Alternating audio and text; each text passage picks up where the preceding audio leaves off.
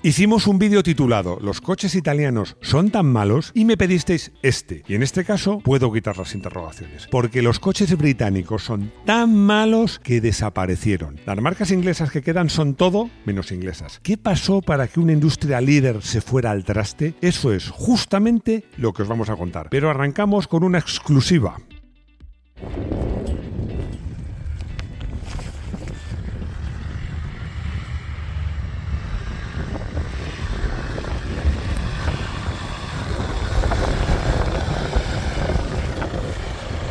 Desde la Antártida, bienvenido al garaje hermético.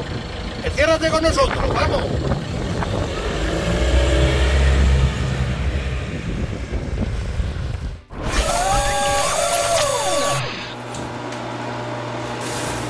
Oye Max, ¿y cuál es eh, la exclusiva? Pues que Garaje Hermético ha apadrinado un pingüino. Nuestro pingüino se llama Garajista y lo hemos podido apadrinar gracias a la 37 campaña antártica del Ejército de Tierra. Habéis podido ver algunos de sus miembros en la entradilla, en el saludo de entrada. Bueno, gracias Pablo por enviarnos este vídeo y cuidad de nuestro pingüino garajista, aunque me ha dicho Rodrigo una noticia que es terreno, o sea, ya tenemos dos chilenos en el canal, a ti y a un pingüino pero, pero donde están estos chicos eh, tiene eh, territorio político que lo comparte Chile, Argentina e Inglaterra. Bueno, pues vamos a dar un poquito de caña a los ingleses. Siempre se ha dicho que la pasión que sienten los italianos por el diseño la sienten los ingleses por la mecánica. Yo, a la vista de los resultados, permitidme que lo ponga en duda. Antes, antes de contar cómo una industria que antes de la Primera Guerra Mundial tenía 250 fabricantes, algunas firmas de mucho prestigio, eh, haya desaparecido, yo os quería hacer un resumen de cuál es la situación actual, de ahora mismo. Y ya os lo adelanto, la situación de las firmas inglesas hoy es para llorar. He elegido unas cuantas. Como se suele decir, no están todas las que son, pero son todas las que están. Vamos a ello. Aston Martin. Bueno, al menos Aston Martin sigue en actividad y no ha caído en manos de los chinos, pero se podría decir que ya no es inglesa o no del todo inglesa, sino canadiense, pues el principal accionista es Lawrence Stroll. Con todo, para mí es la mejor parada. Empezamos bien, pero acabaremos mal. Austin, que es propiedad del grupo chino Nanjing Automobile, no fabrica en el Reino Unido ni fabrica coches que sean realmente destacables. Bentley pertenece al grupo Volkswagen y voy a ser duro.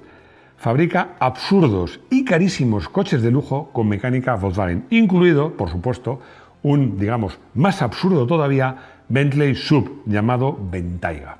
Jaguar ha unido su destino a Land Rover y no se ha convertido en marca china, sino en marca india.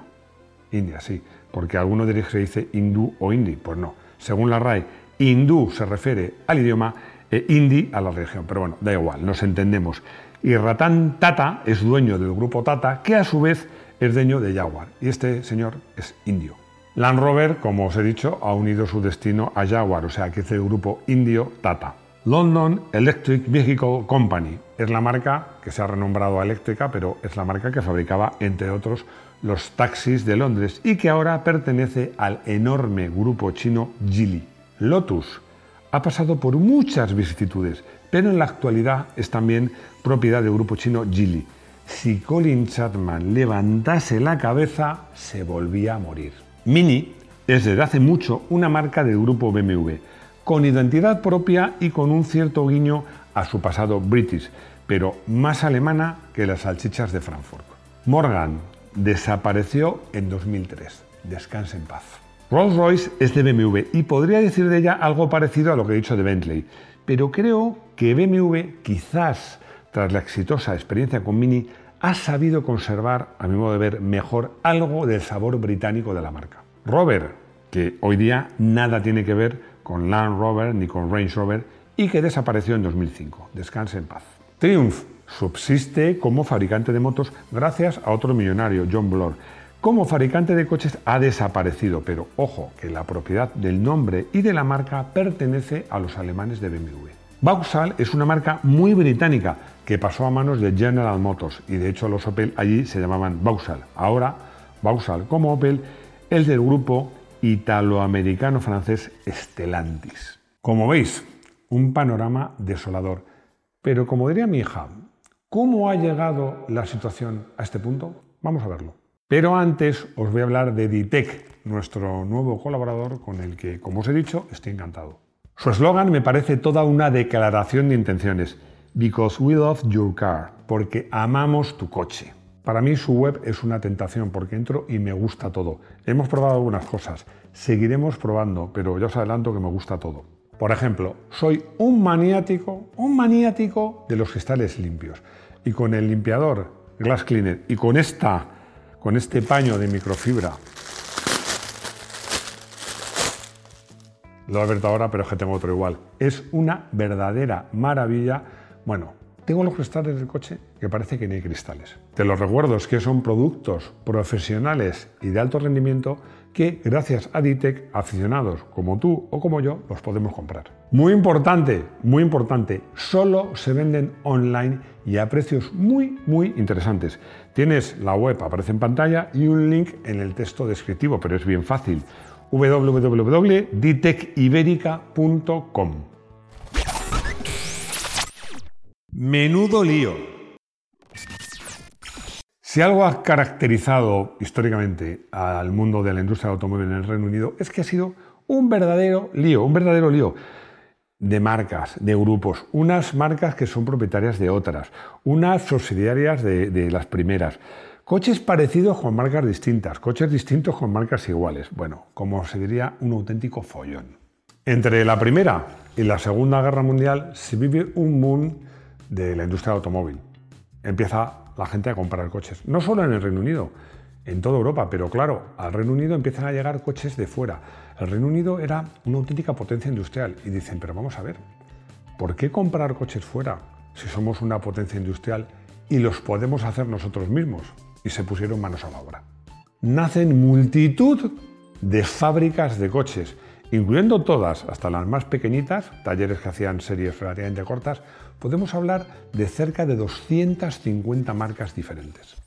La Segunda Guerra Mundial pues, supuso una criba, una criba porque fue muy dura económicamente y no todas sobrevivieron, pero se calcula que sobrevivieron en torno a la mitad de ellas. Bueno, las marcas más pequeñas o quebraban o se unían en grandes grupos. El mayor ejemplo de un grupo grande, el más grande, grupo industrial automovilístico eh, británico fue la BMC o British Motor Corporation, que aglutinaba un montón de marcas. Fue fundado en 1952 y en ese grupo estaban fabricantes como Austin, Morris, MG, Riley y Bolsey, entre otros. Espejismo. La llegada de los deportivos ingleses no de los pequeños deportivos ingleses, también de los grandes, porque, ojo, Aston Martin, Jaguar y Jensen eran grandes, pero también había marcas más pequeñas y sobre todo los Roadster. Los Roadster que eran descapotables, pequeñitos, bueno, los Austin Harley, MG, Sumbian o Summing Triumph, dio un aire y hizo que esta industria creciera mucho, porque estos modelos tuvieron mucho éxito en Inglaterra, pero sobre todo muchísimo éxito fuera de Inglaterra y sobre todo en los Estados Unidos de Norteamérica. Eran coches muy bonitos, muy bonitos y con enorme personalidad, pero si entrabas en detalles, casi mejor no entrar, porque la calidad de fabricación, había algunos que se salvaban, pero en general era bastante mala. Muchos de los motores estaban diseñados en la preguerra, eran modificaciones a los motores bastante antiguos. Como os digo, la calidad de construcción en general era mala y los sistemas eléctricos, sobre todo, eran una auténtica pesadilla para talleres y usuarios. Os voy a poner un ejemplo. El motor de, que, equipaban los Austin, Morris, Minis, que era un motor que lo había entre 850 y 1275 centímetros cúbicos, pero que era un motor de solo tres apoyos y que tenía de carrera larga, que tenía unas enormes vibraciones. Y eso hacía que el retén del cigüeñal perdiera aceite que iba a parar, iba a parar al embrague y hacía que el embrague patinase. Además, este, este, motor compartía el cárter con la caja de cambios. Sabéis que la caja de cambios tiene la ventaja de que trabaja a menor temperatura que el aceite del motor, pero crea más impurezas que iban todas a parar al motor. Bueno, eh, la fiabilidad era escasa y los problemas muchos. Vamos a hablar de problemas eléctricos. Yo voy a hacer una pregunta. ¿A quién demonios se le ocurrió poner el borde positivo a masa? Es una forma de asegurarse que tu coche va a tener problemas eléctricos, porque cualquier derivación que tengas hace cortocircuito. ¿A quién se le ocurre eso? Los sistemas eléctricos, ya sean encendidos o inyecciones, fabricados en las islas, eran muy malos, eran muy malos.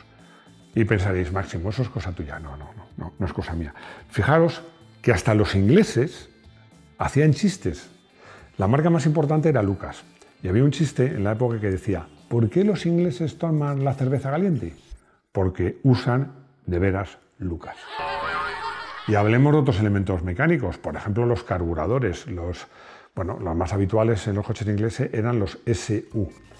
Bueno, yo creo que con un carburador SU, desmontándolo, podemos hacer un vídeo titulado ¿Cómo hacer un carburador para que sea complicado y no funcione bien? Casi nunca. El hecho es que los usuarios y ahora los restauradores a la menor oportunidad los cambian por los italianos del Orto, por Solex o por Weber. Los guarnecidos interiores se despegaban. Los techos de vinilo era peor, porque no solo se despegaban, es que dejaban pasar el agua y retenían la humedad, con la cual los techos se oxidaban. Bueno, y pensaréis, no puede ser peor, sí, sí, sí puede ser peor, porque nos falta la joya de la corona. Mentalidad británica. Antes de hablar de la joya de la corona, voy a hablar de una anécdota real que no está directamente relacionada con el mundo del automóvil.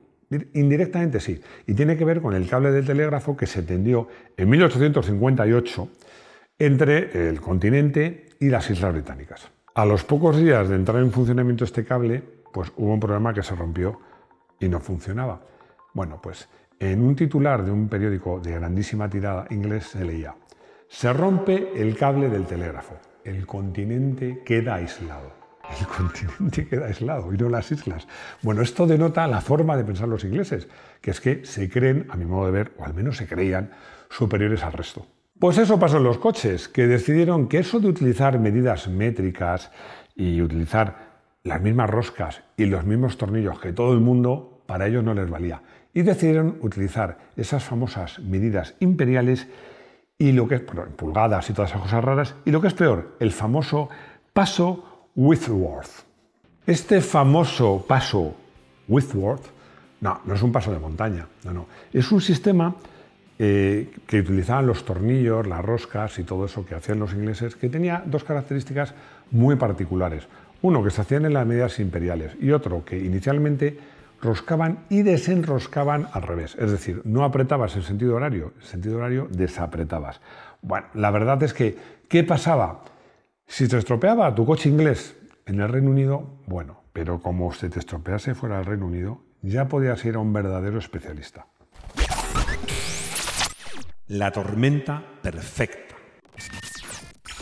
Si a todo esto le unimos una falta de visión global del automóvil, mala gestión, poca inversión, escasa investigación, ya tenemos la tormenta perfecta, ¿o no?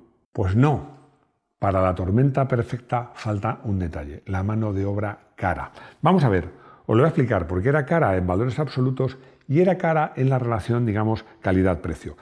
Os voy a poner un ejemplo. En los años 70, 80, yo digo, yo podría decir que incluso 90, en España era una ventaja la relación calidad-precio. Eran trabajadores todavía más baratos que en otras zonas de Europa, pero muy bien calificados.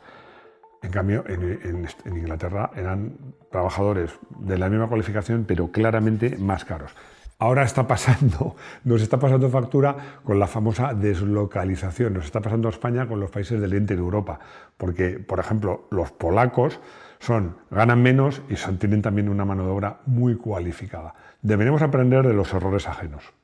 Pese a todo, las marcas británicas hicieron modelos destacadísimos, el Mini, el Land Rover, el Jaguar y tantos otros, y gozan de cierto prestigio, tanto que al destruirse toda esa, esa industria, se ha convertido las Islas Británicas en un caladero para otras marcas orientales, chinas, pero también europeas, para comprar marcas que tienen, tienen un poco el caché, la historia que ellos no tienen. Sería el caso, como os digo, de marcas chinas, pero también, como por ejemplo, el caso de Volkswagen y de BMW. Y es que lo que sí tienen los británicos es que hacen coches que se romperán o no sean muy buenos, pero tienen cierta clase, eso hay que reconocerlo, y bastante estilo. Os voy a poner un ejemplo. Un BMW es, un coche, es una marca que me gusta mucho, excepcional, pero no tiene el caché, ni hoy día, que tiene un Rolls.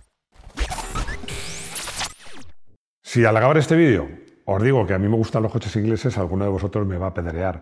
Bueno, pues sí, me gustan, pero eso no quiere decir que, no sean malos. Me gusta el diseño, me gusta lo que decía, que tienen clase y estilo, sobre todo los antiguos, pero en general, en general no son buenos coches, hay que reconocerlo. Y es que, por desgracia, hacer las cosas bien no te garantiza el éxito, pero hacerlas mal sí te garantiza el fracaso. Yo creo que se podría, viendo, repasando la historia de las marcas inglesas, hacer un vídeo o hacer un libro que se podría titular ¿Qué hacer para fracasar? Porque yo creo que todo, todas las claves están ahí. No sé si alguno de vosotros no lo considerará un coche, pero he elegido como coche del día a un trasto, un aparato, un invento, como quería llamarlo, que me encanta, que es el Morgan Three Wheeler Super Sport de los años 30, porque es un roadster muy ligero, biplaza, muy rápido, con motor de moto y que os aseguro, los he visto rodar incluso en circuitos, son muy, muy rápido. La verdad que me parece una idea brillante. Eh, esta idea me parece brillante porque es la forma de conseguir un vehículo que tenga unas sensaciones espectaculares, barato, bonito, rápido y relativamente simple. No me importaría nada tener uno en mi garaje.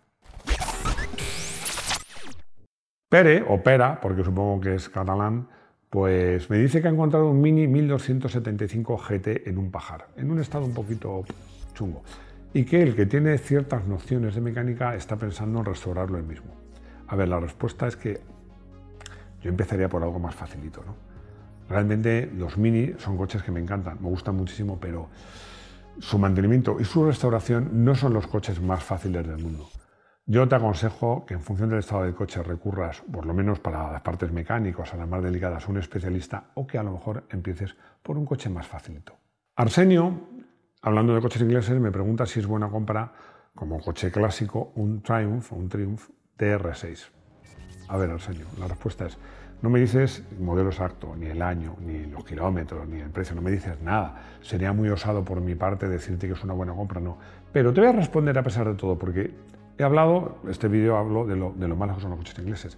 Bueno, pues yo creo que el Triumph TR6 es de los mejores coches ingleses que se han fabricado nunca. A mí me parece precioso, va de lujo y si está bien mantenido, es un coche bastante fiable, razonablemente fiable.